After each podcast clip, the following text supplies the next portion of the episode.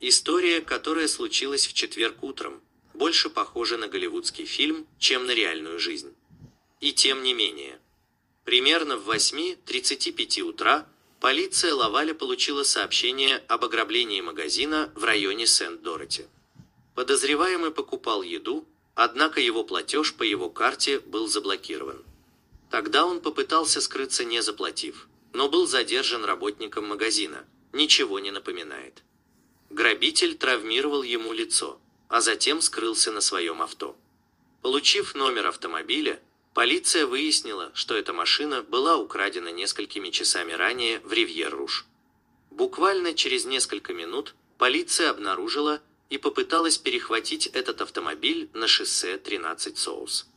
Нарушитель резко затормозил и столкнулся двумя полицейскими авто.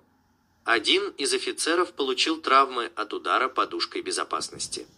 Воспользовавшись суматохой, преступник скрылся. Затем гонщик был замечен полицией Монреаля, которая также попыталась его перехватить. Нарушитель врезался в машину скорой помощи и снова ушел в сторону региона Лаврентий.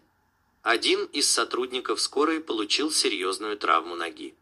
Преследуемого пытались задержать расстеленными на дороге шипами, но также безуспешно.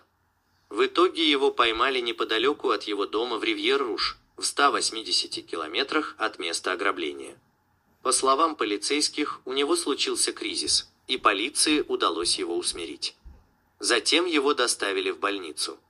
Нарушителю предъявлено множество обвинений, включая грабеж, бегство, кражу транспортного средства, безрассудное вождение и нападение с применением оружия на сотрудников правоохранительных органов.